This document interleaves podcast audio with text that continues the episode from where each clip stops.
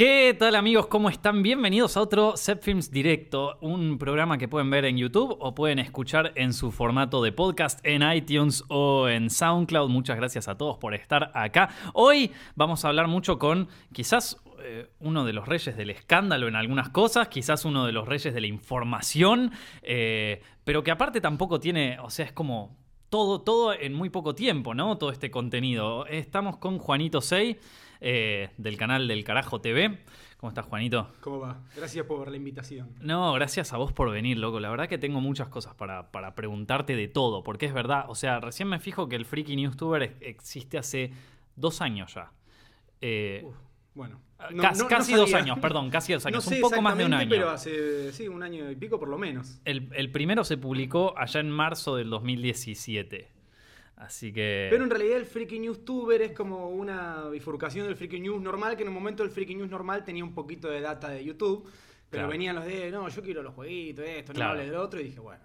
Se va. Lo hago hacemos otro, otro. Y miré el video que quieras. Claro. Y, y cómo, o sea, vamos, porque hay, una, hay muchísima historia, boludo. Vos arrancaste como del rap o sea, ahí está el principio de todo, que ahí fue más o menos cuando te conocí. Y después hay, hay toda una historia de mil idas y vueltas y contenidos en YouTube como para, para contar. Así que vamos desde el principio. Eh, tus primeras, o sea, las primeras cosas que hiciste acá fue en, temas de rap. Sí. ¿Y cómo, cómo era ese mundo? O sea, ¿cómo era, cómo, en, en, qué mundo te movías ahí? ¿Era rap underground? ¿Cómo, en realidad, si mi primer video, video mm. subido a, YouTube lo subí como en el 2006. Sí. Un videoclip de, música, también mm. hecho con, nada. No tenía ni cámara, con la cámara de un amigo, mm. eh, editado también con nada, con la computadora que había y, es como el, primer video y era como, bueno, tiene ese video, no sé, para esa época había tenido como 30.000 vistas y para mí era glorioso. Era como hoy tener 100 millones. era como espectacular. Después, eh, siempre estuve con la música hasta eh, el año 2000. Eh, fin del 2012, en realidad, que un sello de España sacó un disco mío, mm. me fui para allá, pero claro, como estaba con promo y eso del disco, después estaba el repedo. Ahí en España vos es donde, o sea, vos cuánto tiempo estuviste ahí? En realidad pasé mucho tiempo de mi vida en España porque mi viejo vivió desde el 92 claro. Hasta el 2010. En el medio tres años más o menos estuvo acá en Argentina, pero en ese tiempo estuvo eso. Pero vos arrancás, o sea, arrancaste viviendo acá en Argentina, te mudaste a España o viviste. Yo cuando era chico en la primaria iba a las vacaciones. Claro. A España. Porque si no, no lo veía a mi viejo. Obvio. No me quedaba otra. Después eh, me fui sí a vivir un tiempo largo, del 2007 al 2010. Hmm. Y después volví ahora en eso, en el 2012. Ah, claro, claro. ¿Y dónde estuviste? ¿En Barcelona, en Madrid? Siempre en Madrid. Siempre en Madrid. Ahí es donde está la historia de que, de que conociste a Dallas o donde se armó el quilombo ese. Esa es otra historia muy bonita que después charlamos de eso. Ah. Esperá, que te resumo lo de. Ok. Y eh, como estaba un poco al pedo en realidad, hmm. porque era promo, tocaba un poco, pero después no tenía otra cosa que hacer. Compré la cámara. Sí. Y yo había hecho algún que otro video medio semi-youtuber, 2012, mm. suponete, pero para el 2013 fue que empecé a hablar de la batalla de los dioses. y subí el ah. primer video sobre eso. Y no sé qué pasó, mm. que el video empezó a levantar, levantar, levantar. Entonces ese canal en poco tiempo tenía 20.000 suscriptores. Y YouTube me lo borró. Oh. Así que nada, otra vez de vuelta. ya, ya, empezamos mal, ya empezamos con, con, el, pie izquierdo, man. Sí, cuando creí que era como, bueno, ah, por fin, esto es increíble. Pensé hmm. que solo iba a subir, ¿no? Sí. Llegué hasta un momento que era esto es glorioso y me borraron el canal y después ya era como en el, en el barro. Y, y, a raíz de eso, vos de, o sea, tenías un momento donde estabas como planteando una carrera musical por un lado y después tenés YouTube por el otro y medio que decidiste abocarte al contenido en internet o seguís haciendo música? Más o menos. En realidad, eh, la música siempre estuvo, lo que pasa es que siempre estuve como ahí. Hmm, claro. Como eso. un sello me lleva a España, estuve de gira por Europa, pero claro, eh, no gané un mango con la música en todo ese tiempo. Entonces, como bueno, estás como ahí, qué copado, pero no. Y pero en YouTube tampoco se gana un mango, por lo menos cuando se empieza. Bueno, no. Pero rápido, después de eso, pasé a la tele. Claro. Entonces, también un poco. Eh, como cuatro años fui más bien de, tele que de YouTube. O hmm. sea, yo seguía con YouTube, pero mucho de lo que metía en YouTube era lo de la tele. Y ya con ese sistema de como...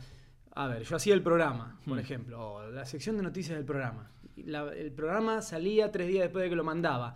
Después, eh, lo podía subir recién un otro día después, eran mm. videos en YouTube que no servían para nada. Entonces tuve varios años que la mayoría de mi contenido en realidad era inservible en YouTube.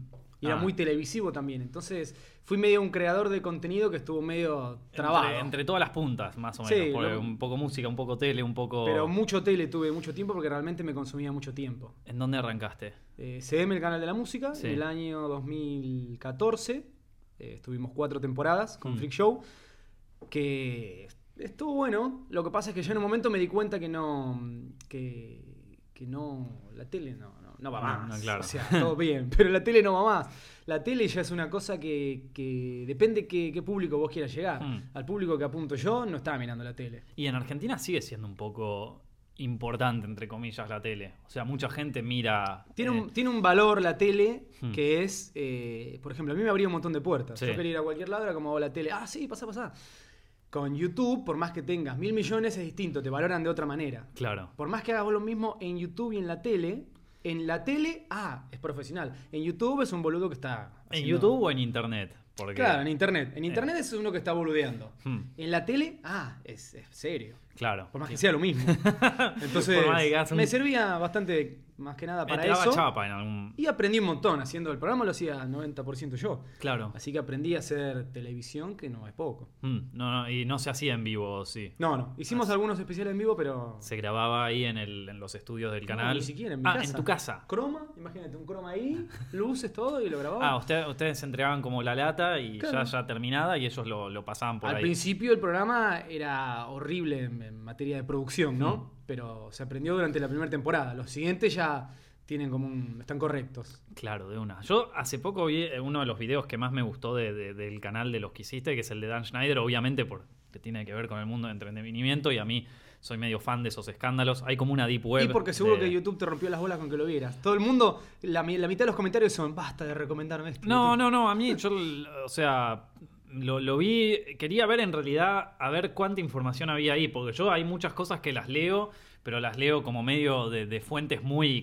como muy por debajo. Entonces digo, bueno, ¿cuánta información sobre este tipo hay en el público? Porque es algo que ya en el mundo de Hollywood y ahí se viene hablando hace un montón. Es un tipo eh, que te puedo recomendar un par más si querés para los para, para futuros videos. Vi que hiciste, vi que hiciste el de mm, eh, el de claro, eh, no, no, el no, el de otro, el de el del Renny Stimpy, ¿cómo se ah, llama? sí, sí, John eh, John Crispaluzzi, ahí está. Que ese, bueno, ya medio que se sabía bastante eh, y pasó súper desapercibido también, es como que no... Muchas veces pasa eso también, ¿no? Es como que parece que todo el mundo lo supiera, pero... Pero es que el tipo ya era un turbio, ya de entrada, y un turbio que te va a sorprender, es como sorprenderse por lo de Terry Richardson, o sea... Sí, bueno. Terry Richardson, un fotógrafo de, que fue el tipo que fotografió a Obama en su momento, que tiene, o sea, busca en internet su nombre y fotos y, vas a encontrar bastante incriminación ahí. Sí, bueno, como James Gunn ahora. Ahora empiezan a salir más y más cosas, ¿no? Bueno, lo de James Gunn, yo, eh, si me pongo el coso, o sea, si te pones el, casco eh, conspiranoico, podés encontrar algunas cosas y si no, yo, prefiero, o sea, prefiero todavía pensar que es como un turbio de, la época de Troma, viste, que estaban todos re locos ahí y listo. Yo realmente creo que era un tipo que, estaba en esa movida de, Un poco como lo dijo él. Hmm. Yo no pienso que sea un pedófilo. No. Pienso que era un tipo que, bueno, utilizaba ese humor y esas hmm. cosas que eh, hasta cierto punto en un momento se podía hacer un humor negro o de ciertas cosas. Hoy está completamente prohibido. Imagínate que en realidad la situación es, es que Disney lo sabía y, porque saltó hmm. en otro momento que lo volaron. Ni siquiera es porque Disney no lo sabía. Bueno, es que también hay muchos que creen que sí era un pedófilo realmente y que Disney ya sabía esto y que ya para cubrirse o porque, o sea, está como la versión conspiranoica de eso y está toda la, historia. Habría... Entonces lo habrían volado antes y sin esperar que pase algo. Mm, no te creas, eh, hay, mucha, hay, mucho, hay mucho loco dando vuelta ahí en Los Ángeles. Así que. Ayer, vi, eh, ayer vi unas fotos del chabón, que fue una fiesta de disfraces, algo que había mm. puesto en su, en su página y estaba como disfrazado de, algo así como depredador con las niñas. Y el, disfraz del chabón era como un, señor medio con cara de medio creepy. malévolo, claro, y dos y dos nenas. Bueno, pero es que también está como el, eh, o sea, no no eh, el, como el lado B de los creadores de contenido. No sé si seguís a unos que se llama eh, Psychic Pebbles o esos que eran los, animadores de, que hacían animaciones en YouTube, que bueno, con todo el tema de, los nuevos algoritmos y todo medio que se fueron, pero eran tipos que hacían animaciones que se iban a la mierda, o sea, pero que se iban a la mierda, yo me cagaba de risa.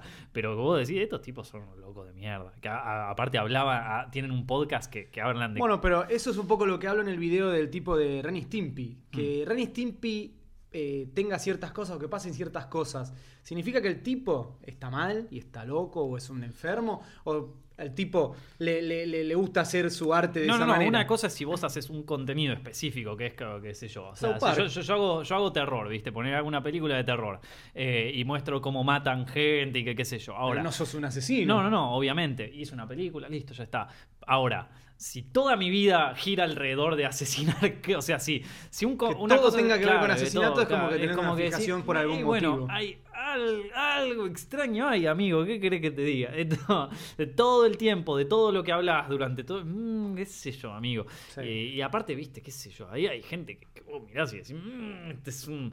Bueno, pero de Dan Schneider hay, hay, mucho, hay mucho interesante ahí de porque ahora todavía, digamos que no se oficializó, o sea, si bien hay mucho... Claro, la mayoría de la información es como recopilado mm. de fuentes que eh, lo han lanzado mm. sin claro. como sin confirmar nada. Pero le queda poco tiempo, dicen, ¿eh? le queda poco tiempo porque hubo hace poco una venta de, de Viacom que estaban como cosas de Nickelodeon. Hay toda una historia ahí detrás del tipo, hay como toda una, toda una movida así de, amistades turbias y de pactos eh, tácitos que a cualquiera que le interese, nada, tiene que buscar bien deep en internet y podés encontrar, podés encontrar info. Y un poco también Nickelodeon, que no quería que el tipo explote dentro de Nickelodeon.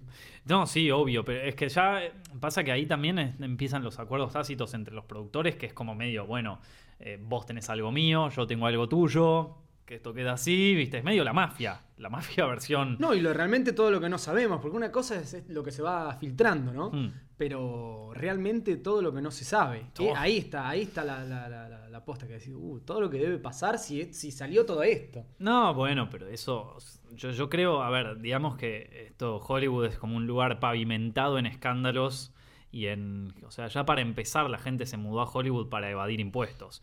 Así que los que se iban acá... El, Andorra de... claro, es como medio, o sea, era un lugar donde se iban los locos, la prostituta, los, los contrabandistas, se iban todos para allá, los mafiosos. Hay historias de mafia ahí, de, pero te estoy hablando de los años 20. Eh, Griffith, o sea, esto, ¿quién era el un, director muy conocido que iba armado a los rodajes por si le caía la mafia o por las dudas, ¿viste? Por, si le venían a agitar. ¿Te imaginas hoy, venís acá, venís todo bien? Yo te ¿Qué hace Juanito, viste? Así con un.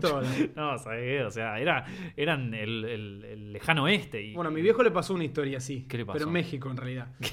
Eh, fue en un bar, fue una cosa así, nada, cortita, pero estuvo charlando con una mina, una cosa mm. así, la mina como que estaba entregada, un poco borracha, mm. y en un momento eh, el, de, el, de, la barra le dice, cuidado que esa es la piba del que está a tu izquierda. Y el de la izquierda hizo eso, la pistola en, la barra. Ah, ¿Qué pasó, amigo? La pistola en la barra. Está bien, sí, a veces hay que, hay, que, hay, que, hay que plantar bien. Me parece que después lo cagaron a palos, pero no me acuerdo bien la historia. ¿A tu viejo? Sí, me parece que sí. Creo que es la misma historia.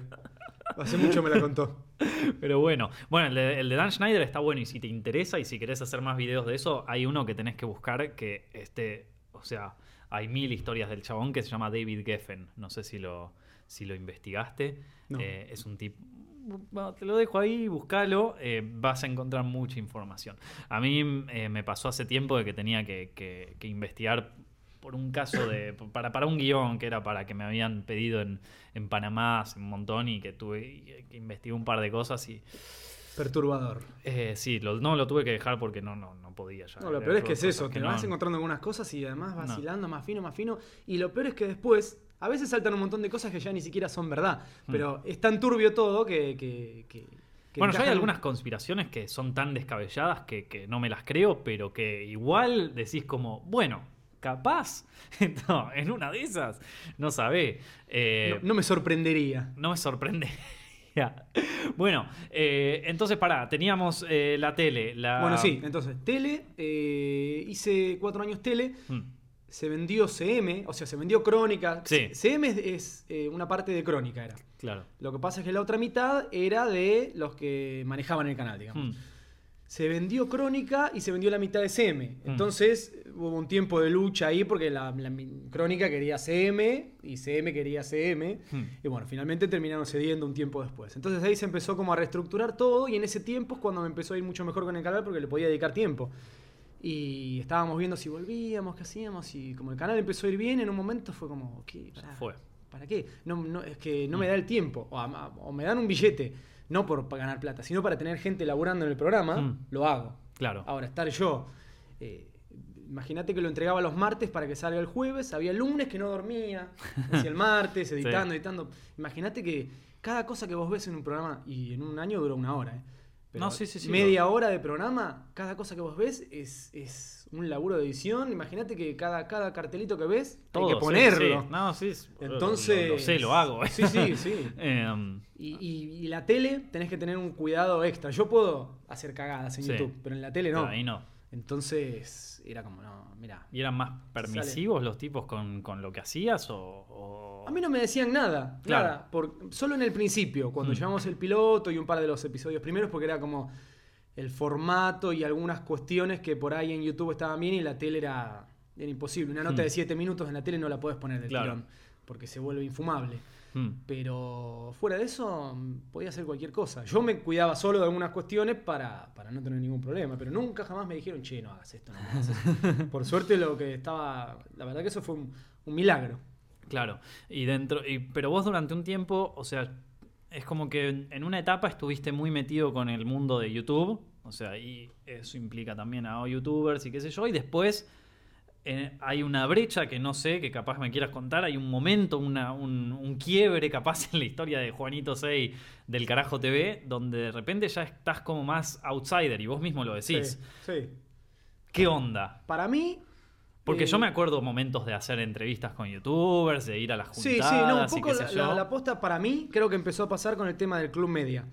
Cuando fue la época del primer Club Media Fest, Hmm. que se o sea, mi viejo tenía un amigo que era, se- según el amigo de mi padre, que después se fue, era Hmm. el, el- el segundo de Club Media. Sí. Eh, no lo vamos a nombrar por respeto al señor, pero este señor eh, charló con mi padre, de pedo se cruzaron un día después de mucho tiempo que no se veían, le dijo, no, yo estoy con esto, y mi viejo le dijo, ah, mi hijo está, Hmm. ah, genial, está en el evento, todo, pum, Claro. pum, pum, genial. Y habíamos arreglado para el inicio de la segunda temporada del programa, sorteábamos entradas, venían los chabones de, de- los más copados del evento, iban a venir al programa, todo, bueno. Dos meses antes de que empezara el programa, era esto. Y, y Hmm. nosotros estrenábamos jueves y el evento empezaba un viernes o algo así. Van pasando los días y no, no sé, no me llamaban, nada. Yo hablaba con mi viejo y le decía, che, pero este tipo que anda. Mi viejo le decía, le decía, sí, sí, está en la carpeta ahí, así que lo tienen que llamar.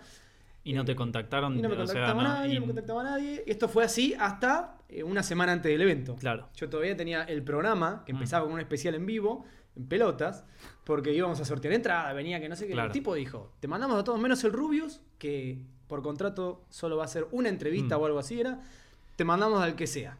Y faltaban eso, una semana para el programa y no teníamos nada. Entonces, eh, ahí ya yo me puse un poco caliente, Claro. activé ahí por mi viejo, no sé qué. Bueno, en resumidas cuentas que terminamos con eh, los que vinieron al programa, que vinieron porque los contacté al margen. Hmm.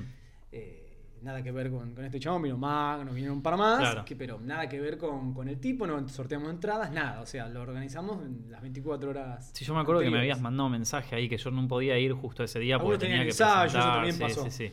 Así Eh, que fue medio garcha. Después, por ejemplo, venía Sorman, pero tam- Sorman también se hizo medio un quilombo ahí, porque bueno, fue todo un quilombo, la verdad. Así que nada. Pero Y- bueno, pero ¿y, y entonces? Y a partir de ahí hubo, tam- hubo, hubo dos cosas. Yo por, por mi parte creo que tuvo un poco que ver que yo me, me hortivé con todo, porque se- ahí sentí como que me quedé fuera de, de algo y- Hmm. y, de la manera que fue, porque si vos te dicen, no, no te, no te vamos a llamar para el evento, o no te llaman, ya está. Claro. Bueno, vaya. Te pase. quedaste con la ilusión así de que. Claro, porque fue vos estás, estás. Y el tipo le dijo como 10 veces a mi viejo, Sí. no, está ahí, está ahí en la carpeta, lo van a llamar. Después, bueno, hay uno de ahí que ya sé que, que es el que pasaba la hoja de la carpeta y no me llamó. Hmm. El tipo no tuvo la culpa. Pero Claro. bueno. O sea, vos, vos decís que te pusieron en lista negra, por así decirlo, con eso. Sí, te blacklistearon de. No me llamaron y yo estaba, estaba ahí y bueno, ¿qué va a hacer? bueno, pero por ahí, no por eso se va a generar toda una, toda una historia, o sea... No, después ahí yo me puse un poco intenso también con ese tema, hice unos videos, no sé qué, por ejemplo hice un video, yo mm. en ese momento creía que el problema, el problema era con Marito. Porque como Marito fue mi vecino un tiempo y tuvimos quilombo, ahora está todo re bien con él, ¿eh? Mm. Pero incluso eh, ahora... Eh, que, bueno, después charlamos de cuando me borraron el canal hace poco, si querés, Marito me dio la mano con eso, por ejemplo. Eh, con Marito yo pensaba que él se había quedado mal o algo, entonces yo tenía esa paranoia y como él estaba al principio ahí metido, ya después del evento él no estaba más. Claro, no, no. Media, toda una movida ahí. Incluso hice un video donde dije, para mí el mambo viene por el lado de Marito, que, y no era ah, Marito, nada que ver, no era él. Y... y pero si no estabas seguro, ¿por qué lo hiciste público eso? Porque realmente hubo muchos problemas con Marito. Eh, habían pasado. antes de eso pasaron muchos quilombos. Yo sé que tenías todos los quilombos de, de es que imagínate, yo vivía acá y él, su cuarto era ahí. Hmm, en esos duplex que la aparece así. Sí, sí, sí. El chabón gritando, yo haciendo música. ninguno querría vivir al lado del otro, normal. obvio. Pero. Eh, era la única opción. Decía, ¿quién? quién? No conozco a nadie hmm. No conozco a nadie. Después, bueno, era otro, que nada que ver, pero bueno. Eh, y entonces nada, ahí estuve un tiempo intenso, hice que este video, que lo otro, no sé, yo andaba medio intenso. Después como que un poco también alguna gente también se fue un poco de mí porque era este me, va a meter en un quilombo con Club Media, no me sirve, yo quiero ir al evento. Claro. Y un poco y un poco. Entonces eh, me quedé ahí medio... Y después también en esa época andaba como un poco, no sé... Eh, está, bueno hablar esto, me gusta porque es como un poco de, psicología, sí, es como ir al psicólogo. psicoanálisis. Eh, estaba también como un poco resentido con, toda esa cosa. Y yo mismo estaba un poco. Con, el Club Media, con el. Con, el Club Media. La gente, el Club Media. Eh, del Club Media, como que también se me. me yo me sentía mal con, con todo. Era como. Todos estos hijos de puta están ahí, yo no estoy ahí, malditos, mueran todos tenía realmente una sensación de, la puta que lo parió. Claro, sí, sí. Esto, y bueno, era un poco. En, un punto eh, justificado, en otro punto capaz excesivo, ¿no? No, no, justificado no. El único justificado es eh, el, evento en sí, cómo se manejó conmigo y ya está. Después es como esa cosa de. No sé, imagínate, estamos nosotros dos con 100.000 suscriptores. De golpe vos pegás 300.000, yo tengo 150.000 y es como, ay, este hijo de puta, ¿por qué? ¿Por qué él crece? En un parece, momento... parece, como la historia de un villano, de, inicio de un villano, boludo, lo que me estás contando. No, no, lo digo en el sentido de, cómo uno a veces, en vez de preocuparse por lo de uno, se preocupa más por mirar al alrededor. Sí, ¿no? sí, sí. Y, y empezás a. Y ves que, no sé, por ahí este pasa esto, el otro pasa lo otro, y decís, ¿por qué a mí no me llaman al evento? ¿Por qué a mí no me pasa esto? ¿Por qué no voy a no sé dónde? Claro. Y te enroscas en esa mierda que no sirve para nada. Mucho tiempo me pasó eso, incluso como yo también, lo que te decía la tele, mm. le dedicaba tanto a la tele, el canal no iba a crecer de ninguna manera. Obvio. Entonces era como nada, YouTube seguía funcionando y yo estaba como muy en la tele y, hmm. era como, quiero crecer, la puta que lo ponía. Claro, entonces te, te, enroscas en un círculo de mierda. En un rencor al pedo. En todo, sí, pero que con nadie que tenga la culpa de nada, ¿no? Y ahí... Somamos de uno. No, claro, bueno, pero de alguna manera es como que vos mismo marcaste como un, bueno, ahora yo estoy por afuera. O sea, como una cosa así. Bueno, y eso sumado a otras cosas que también ves que van pasando con todos los personajes nefastos que también hay muchas cosas nefastas que pasan. Esto de que nefasto empezó a contarse desde 2016, 2017. Bueno, y el Club Media fue en 2015. Pero no, pero no significa que las cosas pasaban desde 2015. No, no, no, ni hablar. Eh, yo ya lo he contado. Yo me juntaba con gente, andaba en una época con, con Acid MC, con eventos, cosas. Y después han salido sus, eh, las cosas que han denunciado sobre él, supuestamente. Eh, y así un montón de casos que vienen de hace millones de años, las, las cosas que denuncian, ¿no? Claro, pues en realidad tenés razón, o sea, un montón de... No, no pasó tanto tiempo, pero pasó mucho tiempo. Ya van a ser casi cinco años del 2015 y ni hablar de 2010, 2011, ¿viste? O sea, esto es... O sea, viene bien... Sí, pero pibes como yo con este ácido me juntaba antes de esas hmm. épocas, en el 2000... ¿Qué fue lo de ácido? Año 2011, por ejemplo, yo fui a tocar a Concordia, mm. una cosa que organizó él. Perdón por, por estar medio afuera de, de la movida. Tuve que ponerme muy al día con el universo de YouTube porque eh, sabiendo de uno de los programas más vistos del carajo es el Freaky News Tuber. Sí, sí. Oh, a, la gente le gusta. Día con estas cosas. Y no, no, la verdad que no, no. O sea, llegué hasta cierto punto, pero bueno, ¿qué, qué, qué pasó? ¿Qué, ¿Qué, es lo que, lo que surgió de ácido y que vos sabías y que esto y que, lo otro que me contás? Digo, para poner a, la audiencia en contexto. Sí, yo como en uno de los últimos videos, cuando ahora saltó de vuelta, lo dije. Yo eh, andaba con el chabón. Yo no, no, no puedo saber realmente qué hacía el chabón atrás de las cortinas, ¿no? Claro. Como se dice. ¿Vos lo acompañabas a qué? Yo toqué en tres eventos que hizo el pibe en Concordia, en diferentes momentos, y después le produje unas canciones también. Hmm. Así que hemos hecho cosas, qué sé yo. El tipo es un rapero. Sí. Hmm, hemos grabado temas, pero en esas épocas también empezó con YouTube. Fue como uno de los primeros youtubers de acá que, que levantó, después borró todo y después volvió a YouTube. Claro. Eh, lo que pasó con él es que, ha parecido lo que ha pasado con muchos, que lo acusaron 150 eh, millones de menores de eh, que hacía cosas turbias de todo tipo. De todo tipo, pero bueno, salieron muchísimas y detonó hace poco cuando por Instagram lo contó hmm. y dijo, es así, lo dijo la piba, dijo, es así, eh, una chica que estaba trabajando con él. O sea, habían armado como, viste, un team o algo de eso. Claro. Eh, yo no veía esos videos, pero supuestamente, claro. Y siempre decían que era su hermana. Hmm. Y la piba lo contó en realidad porque empezaron a saltar un montón de personas como señalándole a, ella. Claro. Porque que lo defendía o no sé qué, no sé cuánto. Y la piba salió a decir, mira, yo no soy ni la hermana, ni soy nada, yo solo hmm. trabajaba, me pagaban y listo. Y Sí, es verdad, dijo. Y empezó a compartir historias y el día que compartió un par de historias, al rato había como 50 historias más de pibas que le iban mandando cosas. Entonces, lo que pasó es que al parecer el pibe hacía unas cosas Estaba muy hasta las manos, claro. Estaba hasta las manos de turbidez. Eso. Y como yo en su momento, eh, eso, yo no puedo saber qué es lo que hacía exactamente el chabón, mm. pero yo no me sentía muy cómodo con el pibe. Entonces, esas ciertas cosas que digo que hay raras, yo ya las veía de mucho antes, ¿no? Claro. Entonces eh, me fui alejando de alguna gente por un motivo, después otra por otro, y en un momento ya estás en tu casa solo. Bueno, sí, es que es así. O sea, en un momento todo lo que es, viste, medio de estrellas y de, gente con mucha eh, perfil público muy, muy fuerte que no tiene los pies sobre la tierra, a veces empiezan a flashear cosas. Y que son muy pibes también algunos. Sí. Como de la noche a la mañana, como estos que suben 10 videos de Minecraft y son reyes, y es como después no saben cómo Sí, es un tema de. Yo, me acuerdo, es un tema ya de delirio de grandeza. Es, peligroso eso, porque aparte te, te jode, te hace mal a la cabeza, sobre todo cuando empezás a bajar. Yo me acuerdo hace un tiempo estuve de viaje en un país en donde estuve con algunos así que eran influencers muy conocidos de, ese país. Estuve viviendo con ellos y, y, me acuerdo que una vez estábamos yendo a un shopping, ellos estaban tipo top.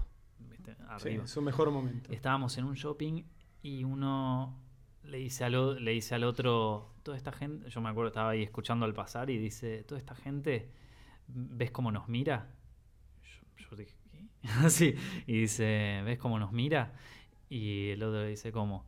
E-, ellos capaz que no saben quiénes somos, pero saben que algo tenemos, saben que somos famosos, saben que, claro, entonces y era así, yo dije, mierda. Y era como, nadie te está mirando a mí. o sea, no te está mirando nadie, te está chupando un huevo a todo el planeta. Eh, y ahí yo dije, puta, esto es delirio de grandeza. Esto es como. Y eso te lleva por, por lugares donde vos crees que podés hacer lo que querés, que, puede, que crees que se justifican todas tus acciones, eh, que sos una especie de mesías.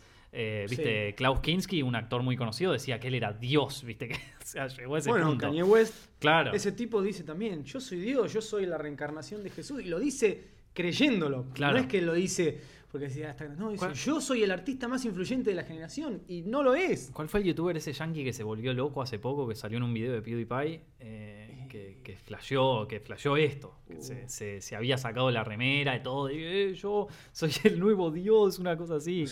que, armó todo, que armó todo un evento, no me acuerdo. Eh, ay, no me, bueno, Ah, ah, no, ya sé. Pero ubicás, ¿no? Eh, Fusitube. Fusitube, ahí está, que armó todo un evento, toda una, o sea, toda una movida. Y de ahí ya pasaron un montón de cosas más. Y el tipo va como, habla mucho de Dios, no sé qué, y después eh, hace todo lo contrario, está mm. como muy loco. Sí, esos son delirios de grandeza, hay gente que, porque ese también es el tema, ¿no? Que eh, eh, todas estas, las redes sociales habilitan mucho a que gente con problemas de, comunicación con la gente del día a día, de golpe. Problemas de todo tipo. Ese tipo puede, puede tener cualquier problema y le pones todo esto y. no, pero partamos por lo básico que es normalmente mucha gente que, le va bien en YouTube son gente que al principio tenía problemas para comunicarse con la gente en la vida real y que encuentra en YouTube o en redes sociales, en Instagram, en lo que sea, una vía para comunicarse con, una audiencia o con alguien.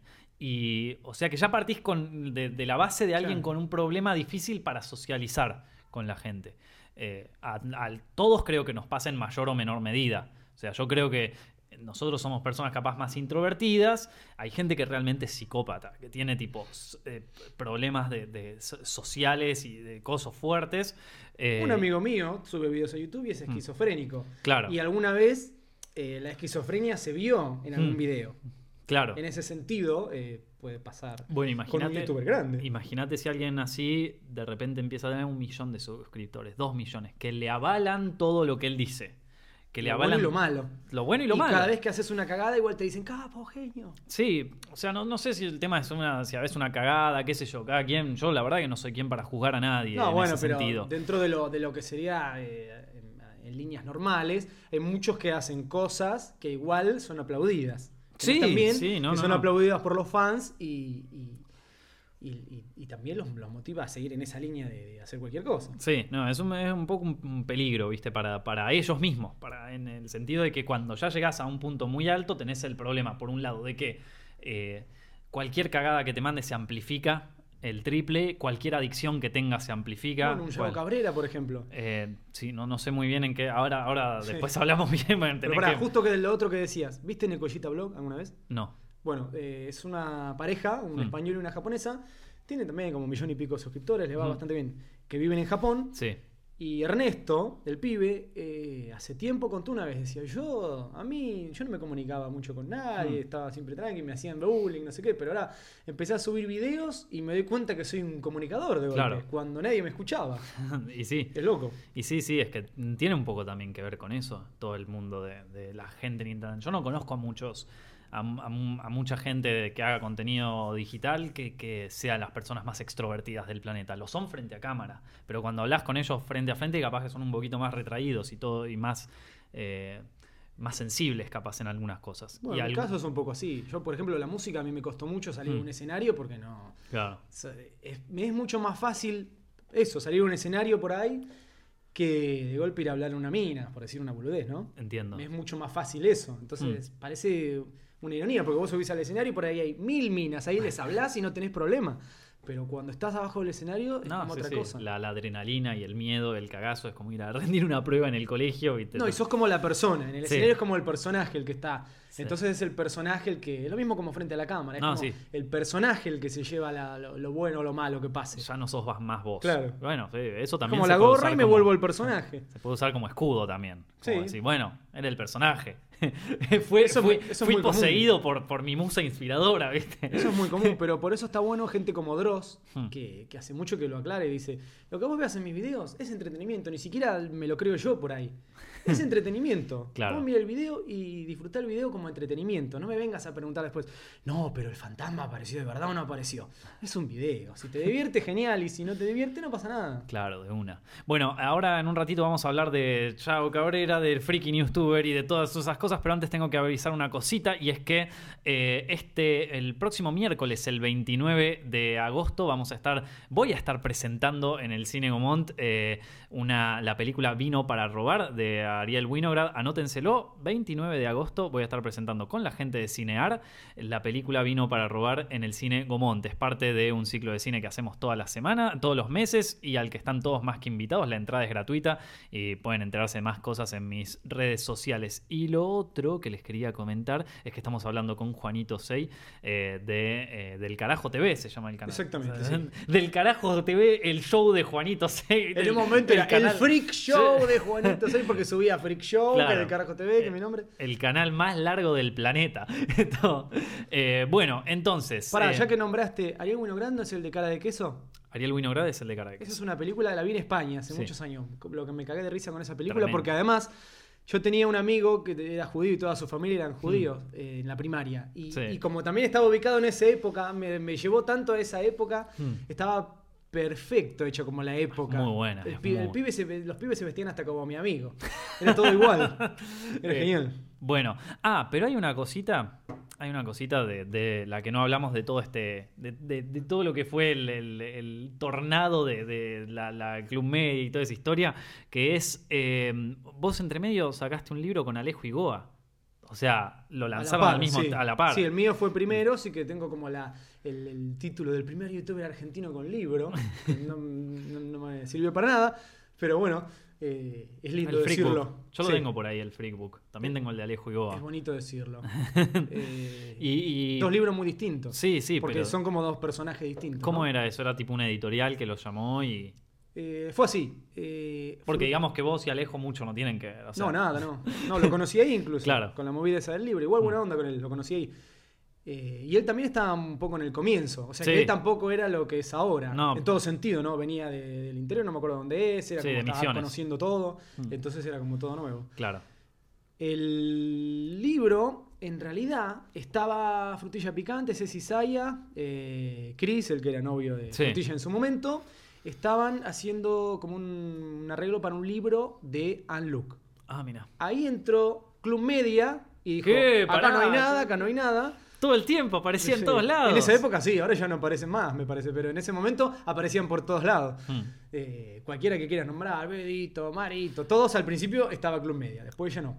Y entonces ese libro que se estaba por hacer, hmm. Club Media dijo, aquí no se hace nada, que eventualmente después sacaron un libro, ¿no? Sí. Y eh, ellos le dijeron, bueno, igual nosotros tenemos contacto con todos estos, hacemos cosas con estos, si les interesa alguno, eh, nada, hmm. hacemos la, la punta. Y fue así, le dijeron, bueno, me gusta este y este, pum, pum. Claro. Nos sentamos a hablar y me dijeron, bueno, necesitamos eh, tu libro para mañana, más o menos. y le dije, está todo bien, hacemos un libro, lo que vos quieras, pero me decían, no, porque tienes que ser el primer youtuber argentino con el libro. Le dije, no, no, si quiero ser un youtuber con libro, quiero ser un youtuber con un libro que no sea el libro de youtuber, lo mm. que se considera el libro de youtuber hasta ese momento, que era el libro de Rubius y alguno más, no había muchos libros todavía. Pero eran esos libros que era la mitad del libro en blanco para que lo rellenes vos. Y cuatro dibujos, cinco fotos, y era como, eh, flecha y pollas y esas y cosas. Bueno, claro. Yo quería hacer un libro, por lo menos que tuviera mi, contenido. Más, con más impronta, más. Y lo único que le dije, el libro lo escribo yo. Hmm.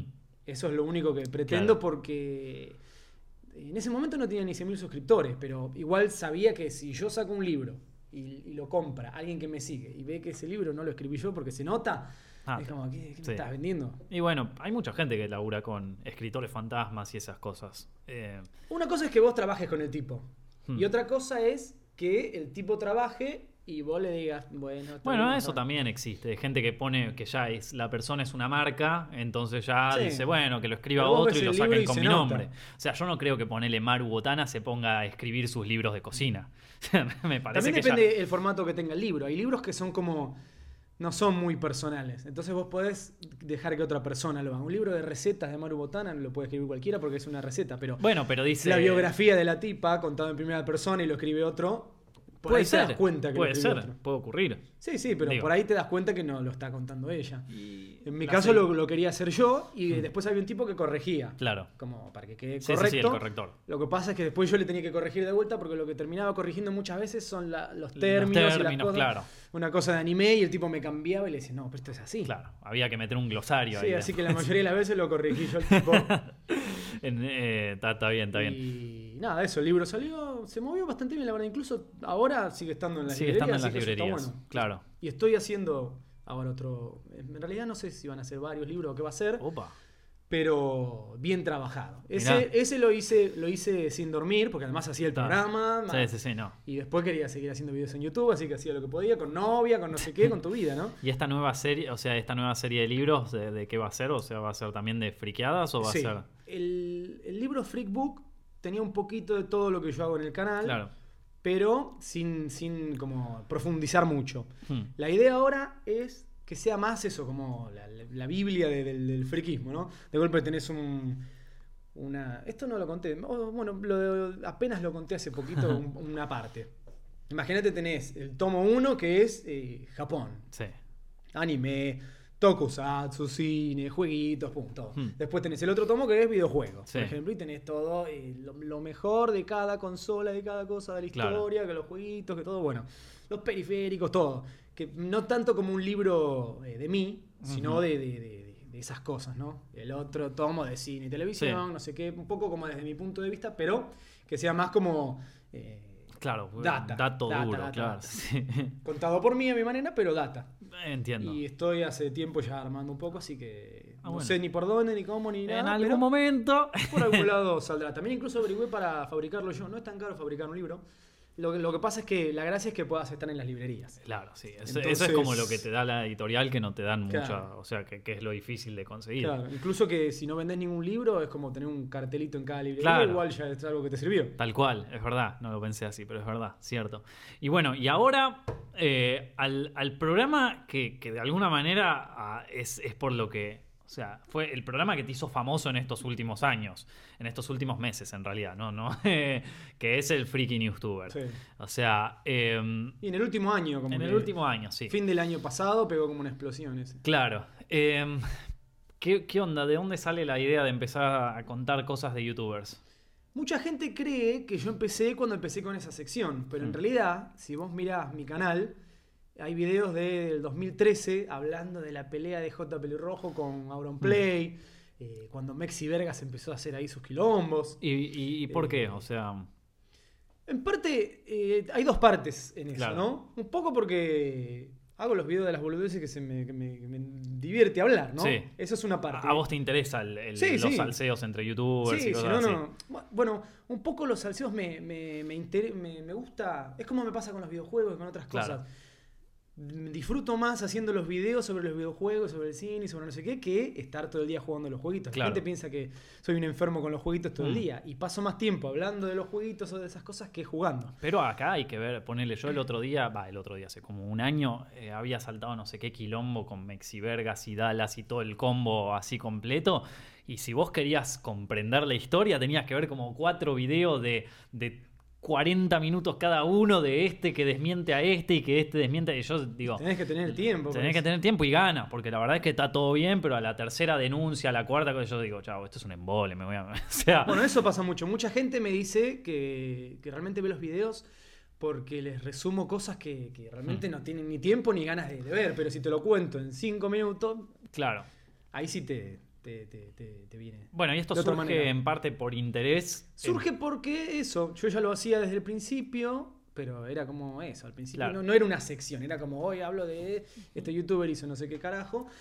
Y es un poco eso, porque hablo de las cosas que, o sea, estás todo el día en YouTube, todo el día un poco... Eh, estaba siempre en esos mm. temas. Entonces dije, bueno, voy a hablar de eso. Y además porque rinde también. Eso es verdad no, yo no soy de esos que dicen, no, no, hmm. yo hablo de solo, esto, esto es puro hobby. Claro. A ver, es mi hobby que funciona, hmm.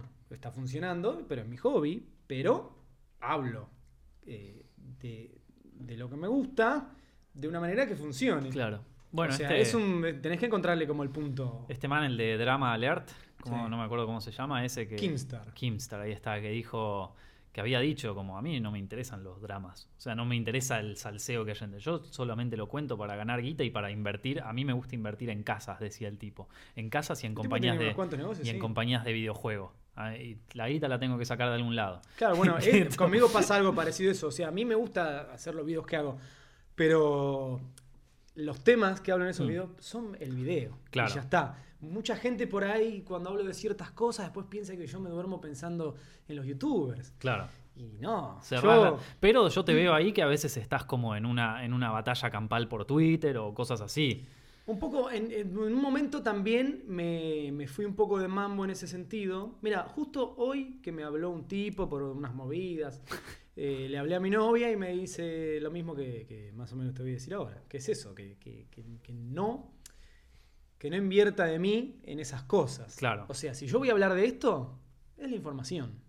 En un momento me pasaba eso, veía que te estaban, violando pendeja, no sé qué, y te empezás a cebar, decís, mm. estás hijo de puta, y como que te cebas un poco y te, te, metes mucho en las cosas, pero después terminás como vos siendo parte de, ese problema o de la historia, y después pasan cosas como me pasó en diciembre del año pasado, que inventaron una historia pedorrísima de que yo, eh, no sé, que violaba a una chica hace como desde que tenía 13 años. Fue malísimo, fue tan malo que, duró eh, menos de 24 horas la mentira. Hmm.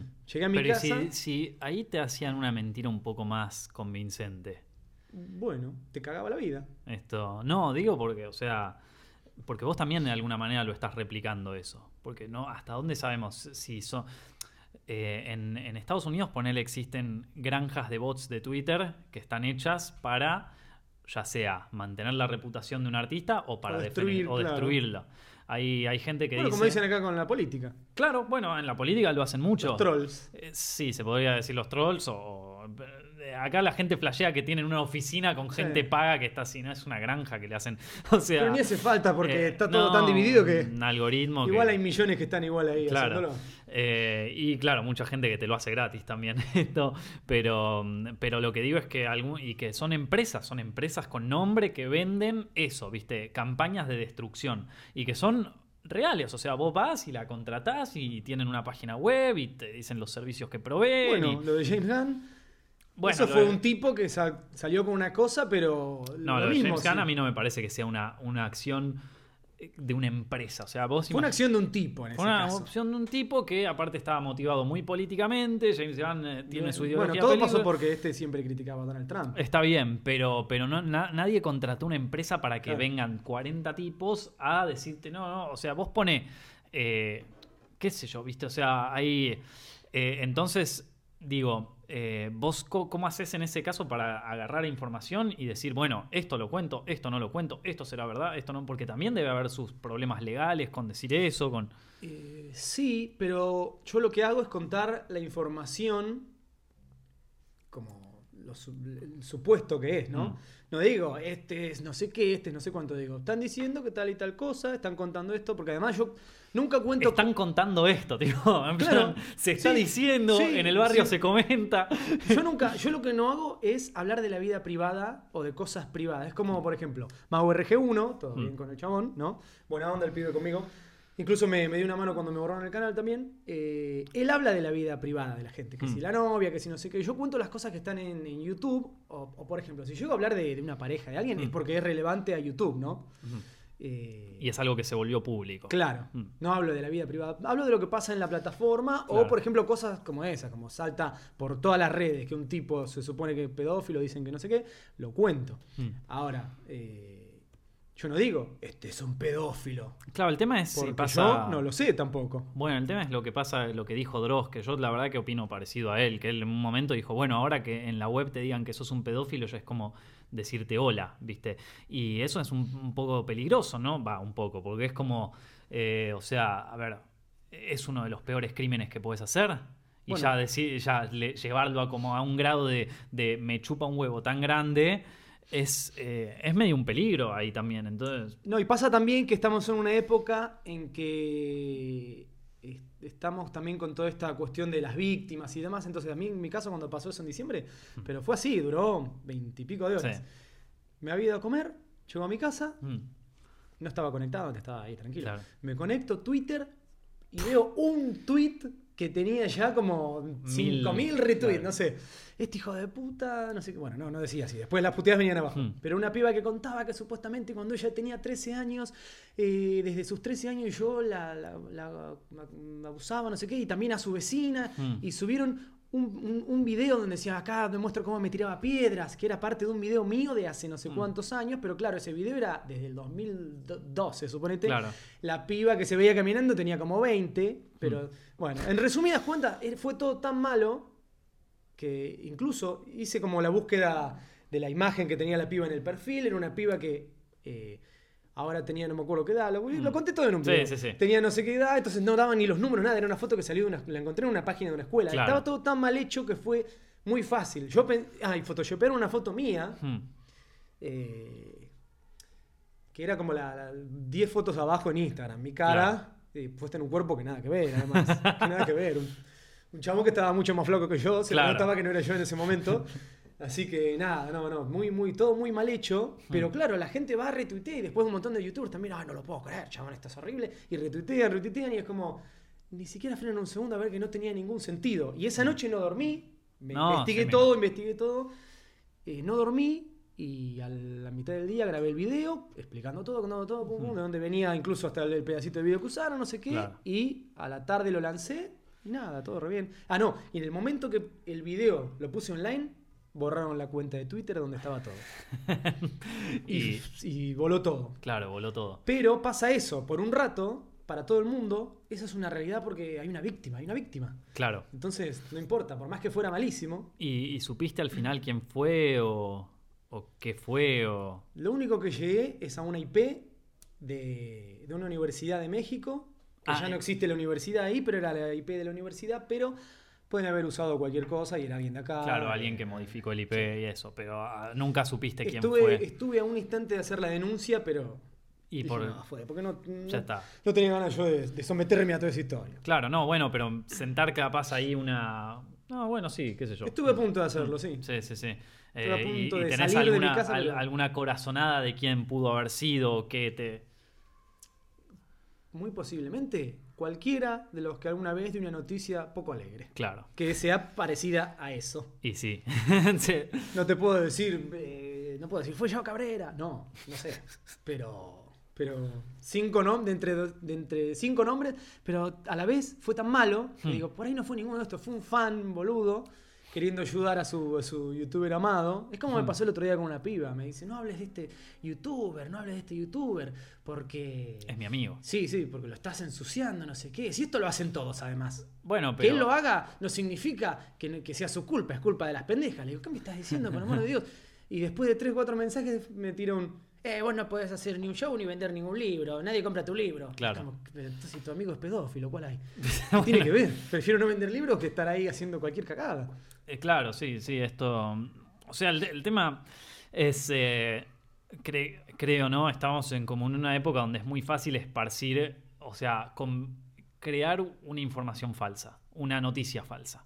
Es muy fácil. Y hay gente que se dedica, que tiene laburo, que es de eso laburan, ¿viste? De generar noticias falsas. Eh, entonces, lo difícil en, en, un caso como lo que decís vos, ¿no? Es cómo en qué momento eh, claro, vos le decís a un tipo, bueno, vos hiciste esto, vos hiciste y vos cómo sabés, o sea, cómo puedes constatar ese tipo de cosas. Algunas cosas porque ya se caen de madura. Yo no puedo, yo no puedo constatar nada, o sea, el que vea mis videos que está ahí, yo no puedo constatar nada que yo no haya estado al lado de la persona. Entonces hmm. mis videos son meramente informativos de lo que está pasando supuestamente de lo que se está hablando en las redes. Y yo digo, están hablando de esto, es porque están hablando de eso, no porque yo diga, este tipo le hizo esto a una chica y yo lo vi y lo aseguro. No, no, bueno, pero tenés como, a ver, una responsabilidad editorial, por decirlo de alguna manera, qué sé yo, ponele, yo lo veo a Philip de Franco, ¿no? Que habla de algunos escándalos y todo eso. Pero él es muy selectivo con lo que informa. O sea, en el Pero a su vez es muy. Cuando. aunque, aunque él no pueda asegurar algo, igual dice. Este es un hijo de puta, ojalá que se muera en un incendio. Sí, pero, pero utilizando información que es real. O sea, no, no en ningún momento habla de supuestos, de que, bueno, supuestamente pasó esto, o supuestamente pasó esta cosa, porque allá yo creo que eh, es un tema litigioso también. En Estados Unidos vos llegás a mandarte, o sea, a, distribuir una, noticia falsa sobre una persona pública. y juicio tiene que cerrar la empresa. sí, sí, o sea. Sí, sí. No, no, en, este, en mi caso, eh, por un lado, porque la mayoría de las cosas yo no las sé personalmente, mm. y por otro lado, eh, porque también eso.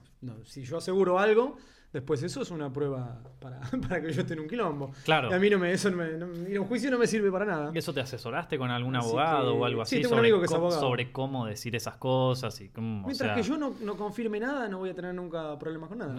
Está bien. Yo cuento lo que están diciendo por ahí, digo, si si una chica dijo este youtuber me hizo esto, yo cuento, esta chica dice que tal y tal cosa. Incluso eh, también me cuido de, muchas maneras y por otro lado también tengo como mi línea editorial, ¿no? Claro. O sea, yo tengo eh, información de millones de youtubers que me los mandan, pibas que me hablan de... o sea, hay, hay 200 youtubers en Argentina, tengo mensajes en el inbox de 150. Ahora, si la chica no va y lo cuenta, yo no lo voy a contar. Claro, claro, entiendo. Y sí, porque aparte eso es una cuestión de. ¿Qué es eso? Tengo eso, es, mis videos son eso. ah, información, vos entonces debes, saberte como todo las idas y vueltas de todo YouTube Argentina. o las supuestas. Yo, es lo mismo. O sea, que 10 pibas me digan, este youtuber me hizo esto, yo no puedo saber si es verdad. Claro. ¿Y, si tampoco, y si tampoco lo cuentan públicamente, O sea, no, no, no lo respaldan con, contarlo. O sea, eh, hace poco le dije a un youtuber, tengo todo esto acá y no lo conté. Vos, vos, por vos que decís que yo soy un mal tipo y que no sé qué y no sé cuánto, le dije, ¿sabes que tengo todo esto acá? Oh, pará, eso no fue medio extorsión, boludo. No, no, no. La, extorsión, entre comillas, de dejar de decir que soy un sorete cuando tengo todo esto y que invento cosas y que no sé. Cuando tengo todo esto y no lo estoy contando. Y eso suena medio extorsión, Juanito. No, no. Bueno, pero no, eso, así como me lo contás, suena un poco extorsión. la, intención, que te la intención era que, que, el chabón entienda, porque está, porque anda tirando unas cosas de mí, le digo, no, es, lo contrario, porque yo tengo todo esto y, y, hace mucho y no lo conté es tipo, no me rompa más la pelota porque si no hablo, ¿viste? Claro, además como, no, que habla para destruye a la gente. Si quisiera destruir a la gente, cuento eso. Claro. O le insisto a la piba, le digo, sacalo, sacalo. Claro, claro. Que porque la que lo anda contando es la exnovia. Mm. Por eso. Uh, loco, no. Entonces, esas cosas me llegan. Uh. Pero yo no, a mí no me interesa eh, la, cuestión personal y todo eso. Si esto sale a las redes y pasa con las redes, yo lo contaré como una cosa más que está pasando. Claro, entiendo. Eh, bueno, y entonces, o sea que tenés la información de mucha gente, tenés la capacidad extorsiva, por lo que me acabas de contar. sí, no, no, es... Eh, no, no, me enorgullece mi inbox. Porque hay cosas horribles, pero en algunos casos. Me imagino, man. no, me quiero imaginar. Y eso también en, un principio es lo que me alejó. Bueno, esto fue, estos videos vienen un poco después, mm. pero eso también como que incentivó un poco el alejamiento, ¿no? Porque cuando empezás a, después recibís cosas de todo el mundo y es como, no, basta, los paren. Bueno, yo no quiero ver a nadie. En ese sentido trato de mantenerme alejado de, esas cosas, en principio porque, a ver, yo no soy una persona para juzgar de si hiciste las cosas mal, o sea, no me quiero poner en el lugar de juez, de eh, vos estás haciendo las cosas mal, de señalar. Eh, porque verdaderamente no me siento con esa capacidad moral. Bueno, ese es otro error que yo cometía, que es eh. estar como eh, en, esa posición. Hmm. Y, todos hemos hecho cagadas, en mayor o menor medida, ¿no? No, pero no es si, bueno, yo me mandé una cagada, entonces no puedo hablar. Es a mí me parece, lo, lo, hablamos con Marito la otra vez, que me parece que no, no estoy, o sea, no estoy a la altura moral de decir qué está bien y qué está mal y quiénes son los que están haciendo el bien y quiénes son están porque primero porque no tengo la experiencia de vida como y segundo me, suena muy la iglesia viste o sea yo Inquisición. claro viste quién soy soy un pelotudo que hace videos sobre cine en internet quién carajo soy para ponerme a la altura de decir no porque los que dicen esto viste no, y a su vez el mundo va, cambia tan rápido hmm. que lo que lo que era eh, lo que es horrible hoy Hace cinco años la gente no decía nada y estaba correcto, entre comillas, ¿no? El mundo también hay muchas cosas que y, lo, y, es lo que tiene también las redes, internet y todo eso, que lo que vos decís hoy eh, queda para siempre. Y, volver, y volverá a cambiar en algún momento. O sea, en algún momento se va a dar vuelta también y, qué sé yo, pero bueno, eh, y, después también, este, o sea, qué sé yo, yo creo que la gente termina cayendo por, ellos mismos. O sea, en una, una persona que, que hace, que, que, que tiene un accionar eh, turbio, por decirlo de alguna manera, eh, en el momento en que se le habilitan ese comportamiento y que eh, quiere más, ahí cagó. Es un, sí, es una espiral sin fin. Es una espiral sin fin y lo va a llevar más al extremo. y Yao Cabrera y todo eso. Bueno, tenés muchas ganas de hablar de Yao Cabrera. Tenemos poquito tiempo. No, no, pero porque me parece el mejor. Contame, contame algo de Viral y de Yao Cabrera. Rápido, no, te digo rápido. Me parece el mejor ejemplo de la gente que perdió el rumbo. Bueno, Yao siempre fue una persona de, que estaba como muy. Era un tipo que estaba muy enterado de los números. Yo no es una persona con la que hablé jamás ¿Los números en qué sentido? De los números de internet. Un tipo que, que, está en todo. Estaba, eh, eh, estaba muy, muy metido en eso. Eso es lo único que sé de él realmente. Tampoco es. No, no, no, nunca me pareció una figura muy interesante, te voy a ser honesto. Eh, sé que ahora está medio con un quilombo ahí por, por el barrio donde vive, una cosa así, no sé. Pero no, no, no, no, no entiendo también por qué la fascinación con Viral, realmente. No, no. Entiendo que es un poco polémico y todo lo que vos quieras, pero todo eso de, la onda Logan Paul, eh, la familia que vive en la casa, la Coscu Army, todo eso yo no lo entiendo realmente, no, no, no lo comprendo. las peleas entre las bandas, viste, entre Viral Team versus la Coscu versus. No entiendo nada. Mm, lo primero es muy fácil. Lo que vos ves en YouTube, por ahí tu contenido es, es una cosa muy particular pero lo que, lo que se ve en YouTube, eh, la gente ya me parece que ya lo, está entendiendo. Lo que ves en YouTube es un show. Hmm. Todo lo que ves en YouTube es un show. Eh, incluso cuando pasan cosas eh, a veces muy graves o, muchas, ciertas cosas graves se llevan a YouTube, hmm. sigue siendo un show. por más que un Yago Cabrera tenga ciertos problemas, cuando lo, pone en un video y lo cuenta y lo transforma en, la telenovela del chabón, hmm. es un show. La gente como que se invierte demasiado en eso. Claro.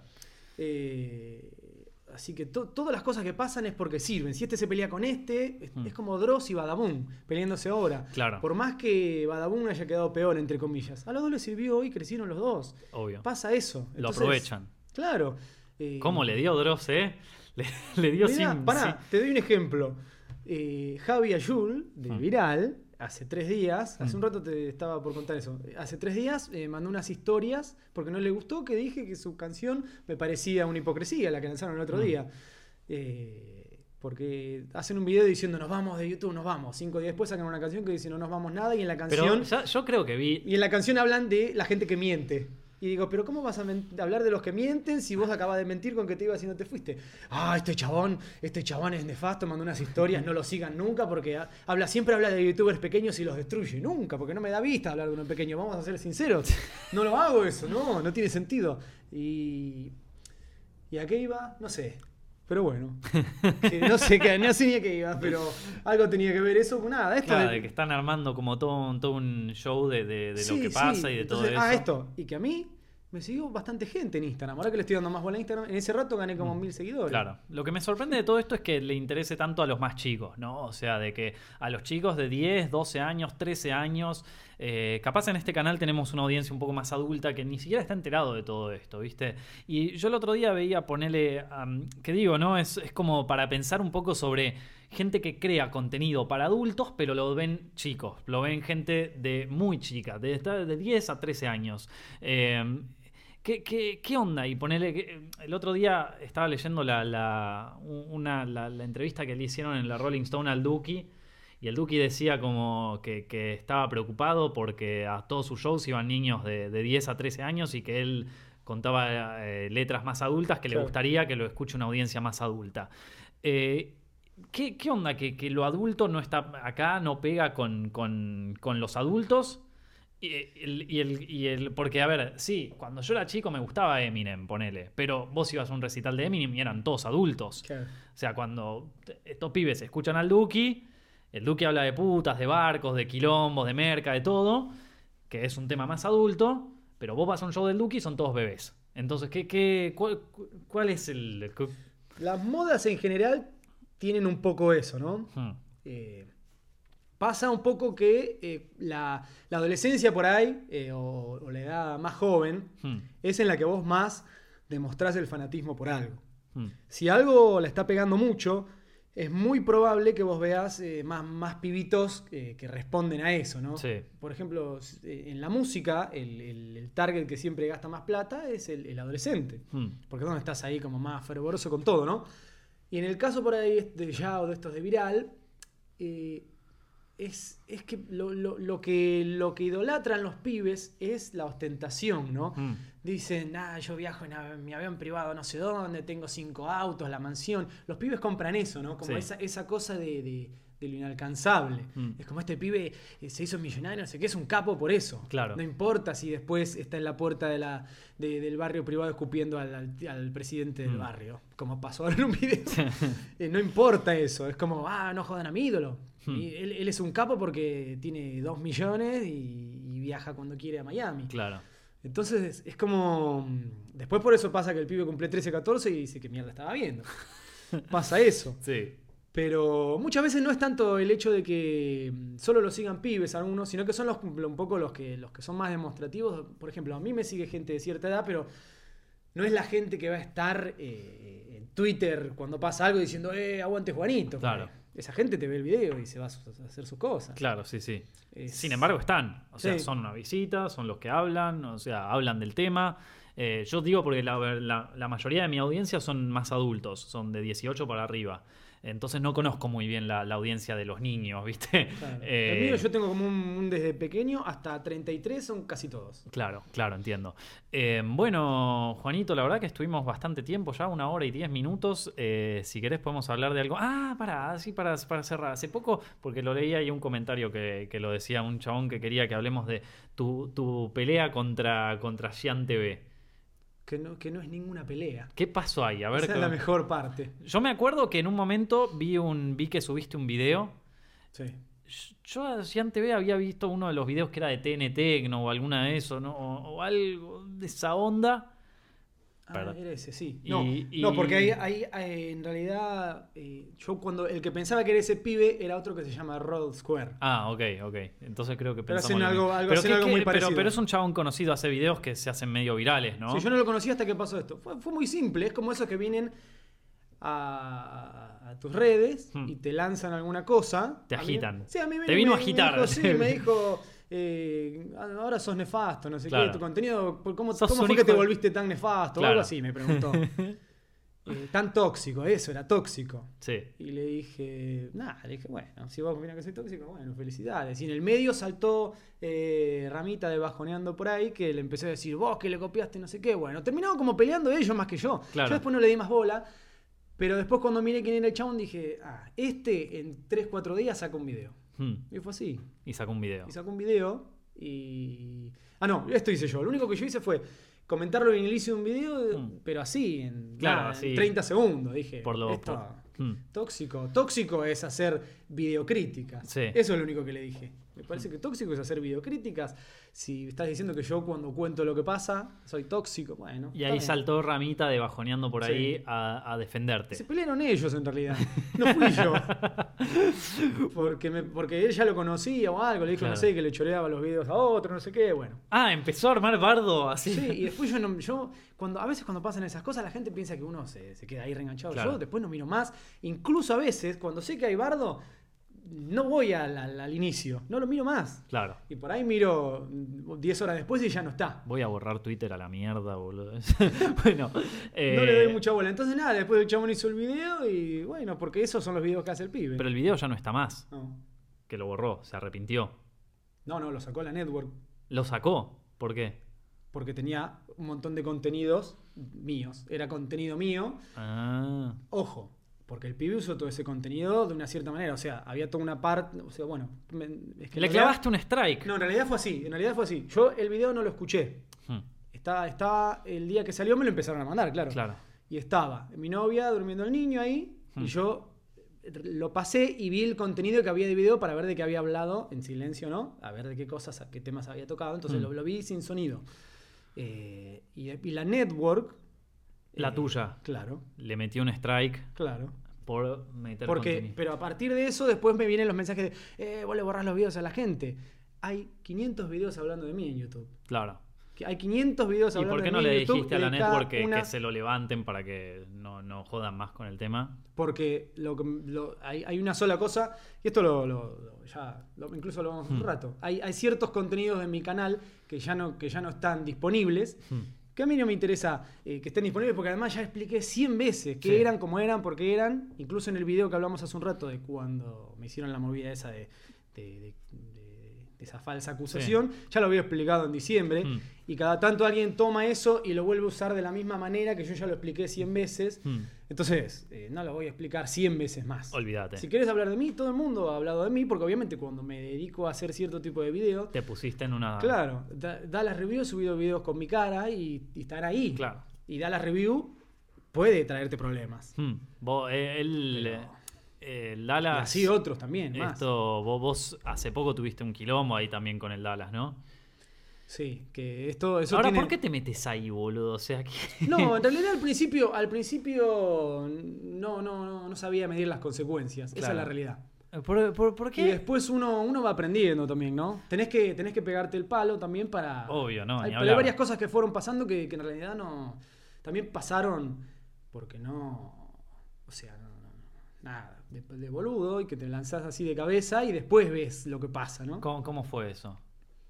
Por ejemplo, el tema de, hacer un debate con él. Hmm. En realidad yo no, en ningún momento lo, lo, eran las 4 de la mañana y el chabón diciéndome vamos a hacer un debate. Y para mí era surrealista. Era como, ¿qué Y le dijiste que sí. Y lo pensaba y lo pensé, pensaba, ¿de qué, qué voy a debatir? Porque además pasa eso, lo mismo que dije mil veces, que después eh, al, salir a debatir con el chabón, vos tenés que saberte la vida entera del pibe. Y yo lo cuento en un video, y la mayoría de todo lo que conté después me lo olvidé. Claro. Entonces no, no, no. Y ahí me di cuenta que. ¿Y, te mandaste por, mandarte? Porque. Sí, porque dije esto, esto es una oportunidad de, debatir con el chabón algo y después cuando estaba ahí dije que, que realmente no tengo nada para hablar con el chabón. En, el, en, el, directo ese yo me acuerdo que en un momento lo había visto. Hace mucho fue, ¿no? O sea, va. Sí, un poco sí. Hace bastante. Y. Eh, esto lo que se veía es como que el, chabón medio que, o sea, sin ánimos de ofender, pero medio que te descansó en algunas cosas. O sea, en el sentido... y yo esto lo he admitido cien veces ya. Yo para... para Primero, para. No quiere decir que tenga razón. Alguien te puede descansar y no tener razón. No, pero yo me hago cargo que para eso no sirvo. Para salir a mm. debatir no sirvo. Y menos con un tipo como ese. Hmm. Que es un profesional de todo eso y y le ha pasado lo que a vos se te ocurra. Claro, ya le ha pasado todo. Es el único que le ha, el único youtuber que le ha pasado todo, lo han denunciado de todo lo que se te ocurra. Y el tipo. ¿Hasta qué punto es real todo eso, man? Yo en un principio, yo me acuerdo cuando surgían los primeros quilombos, conocía a las parejas de él y toda esa historia. Y, y al principio yo pensaba que, que, que bueno, que qué cagada, que qué sé yo. Y ahora yo digo, che ¿No se pondrán de acuerdo una vez al año y dicen, bueno, estos van a ser los tres quilombos del año, van a surgir estas cosas? Porque ya es tipo, ya hay gente que jode en los comentarios y que dicen, ¿qué es esto? ¿Es un spin-off de la serie original, del manga? ¿Cuándo sale el, el, OVA? Este fue el mejor OVA que sacó, ¿viste? Es como que ya hasta la gente se lo toma como si fuera una novela o un, o un anime, ¿viste? La, la, posta es que eh, la gente que, que, que sale a hablar del chabón sale a hablar eh, porque pasan cosas. después, cada, cada persona que hace algo en un video, lo hace para el show. Hmm. Eso es real. Por eso yo valoro gente que ha venido sin dar nombres, pero gente muy cercana al chabón, ha hablado mucho conmigo, soy, tengo buena onda con alguna gente muy hmm. cercana, bueno, que ha sido muy cercana al chabón, y no han hecho videos con todo lo que saben. Sí. Entonces, ahí es donde sabes dónde está la posta. Sí, bueno, El tipo que no, que no, que no eh, redituó de eso, es un tipo que, posiblemente te está mm, diciendo una posta, ¿no? Yo me acuerdo que hace un tiempo había. Eh, yo me enteré todo lo de Dallas por conocer a alguien de, todo ese quilombo. Eh, si no, no, no, no sabía ni nada, la verdad, ni, de qué. Pero en un punto yo ya digo, como, bueno, esto se está yendo de las manos, hermano. O sea, ya hace Hace 20, estuviste en un evento con 20, años que pasa. Sí, bueno, qué sé yo. No, no, no, al margen, no, no importa, hace, pero. Hace 20 años que están con esta joda y no termina nunca, boludo. Tipo, córtenla. Si ya nadie quiere. Ya, está, ¿viste? O sea, entonces yo ya flasheo que es algo. Pero vos sí, ya está, pero cuando suben los videos, rinden. Entonces, el pibe, hmm. el pibe vive de eso. Vos podés decir eh, qué mal le ha hecho esto a su imagen, no sé qué, pero el tipo tiene millones de vistas todo el tiempo cuando pasa algo. Y vive en una casa espectacular con su novia y viaja cuando quiere a no sé dónde y tiene plata para hacer lo que se le cante las bolas. Está todo bien, y pero en Berlín que vive, no me acuerdo dónde mierda vivía ahora, no lo conoce nadie. Pero eso en el, corto plazo te entiendo que funcione. Ya en el largo plazo, a 10 años con esta joda vas a seguir. pero también cuánto tiempo puedes seguir haciendo videos de... Eh, las 10 preguntas más raras de Yahoo Respuestas. No, no, no, no. Por eso justamente. por eso justamente, que eso, no, no, bueno, pero por eso justamente mucha gente que hace las 10 preguntas más cosas de, Yahoo Respuestas tiene otros side negocios por el costado. Pelearse con gente. Que, Puede ser uno. Que le, que le, dan otro rédito o que funcionan de otra manera. Eh, acá es como, bueno, no sé, no entiendo. La verdad Bueno, pero el tipo ya es eso y le es muy redituable y lo hará hasta que pueda. Y con lo que gana puede ya tener cuatro propiedades y vivir de eso después. Hmm. Bueno, eh. por decir, no sé, le es redituable hoy. Y es real, incluso le es redituable a un montón de gente que, es como eh, satélite de eso. Yo hablo de, esos quilombos y a mí me da algunas vistas. Es real. Está bien, sí, sí, pero vos no, no. A ver, no, no te implica un estrés personal. O sea, no, no, no es que esto eh, involucra tu vida personal. Eso es cuando decís, ¿cómo, ¿cómo puede una persona como, como este y como otro, ¿no? Hmm. Cuando su vida se basa en estar todo el tiempo, eh, como todo el tiempo encontrándole una cosa, no, o por lo menos estar como defendiéndote de todo, todo el tiempo sin parar. y, te preguntas cómo hace, no sé, tiene una novia. La novia, ¿qué, qué, cómo, ¿cómo puede lidiar la novia con eso? La madre, la hermana de 11 años. ¿Cómo lidia por ahí? Mm, el chabón puede ser un psicópata, si querés, y no le mueve un pelo, pero ahora, después hay un montón de gente alrededor que todo el tiempo es como, bueno, salió una piba de 10 que dice que le pidió fotos, a esta la estafó, a este le mató al perro, este no sé qué. Y tu novia que te dice, ah, es como están chamullando, vamos a dormir y a ver una peli, no. Yo creo que ya en un punto se vuelve medio autoparódico. En el sentido de que ya chupa un huevo por qué lo denuncian. Porque es como para seguir el circo. Pero vos pensás, sos la, sos la pareja de una persona así. ¿Cómo, ¿Hasta qué punto podés vivir como si nada? Es que yo, a mí me, confiar ciegamente. Me parece que, a mí me afectaría ah. pensar que todo el tiempo están diciendo esas cosas de mi pareja. En un momento hasta te la crees por ahí. A mí me parece, yo, yo estaba hablando con, con, la banana Rancy hace un tiempo que me contó que, que, él también había hecho como un experimento y que yo me acuerdo cuando salió eso pensé que era todo posta. Y el tipo me dijo, no, boludo, lo habíamos hablado con el chabón y es como que quedamos que íbamos a hacer este quilombo y que estaba todo bien. Eh, y, y entonces yo digo, bueno, en algún punto capaz que el chabón agarra esto y le dice, no, así todo un quilombo, viste, así, va. Eh, Muchas cosas de las que pasan con ese hombre, mensajito de Twitter, mm. eh, vamos, esto, esto no sirve a los dos. Claro. Pasa. Mm, sí, sí, sí. Bueno. Pasa. Es todo una, es todo, es, show. Eh, Por más que se base en, en cosas reales a veces, es mm. show si lo ves en un video. Sí. Eh, sí, si lo decidís hacer tan público. La realidad está en la, vida real, no hmm. en, La única verdad es la realidad, loco. Bueno. Y a veces no tanto. espero, espero, chicos, que hayan disfrutado de este directo. Nos extendimos muchísimo con Juanito. La verdad, loco, me encantó charlar con vos de, salseos y de cosas de YouTube y de tu carrera y de todo. Así que si les gustó, chicos, no se olviden de dejar su like ahí abajo, compartirlo con sus amigos. Y si mañana tienen que ir a la facultad y no tienen que escuchar nada en el colectivo, no se preocupen, esto va a estar en su formato de podcast en iTunes, en SoundCloud. Somos el podcast más escuchado de Argentina. Así que gracias a todos los que lo escuchan ahí por iTunes. Les mando. esperemos que este no sea. Este, este sí, este sí. el, no escuchado. Les mando un gran abrazo a todos y gracias de nuevo por escucharnos.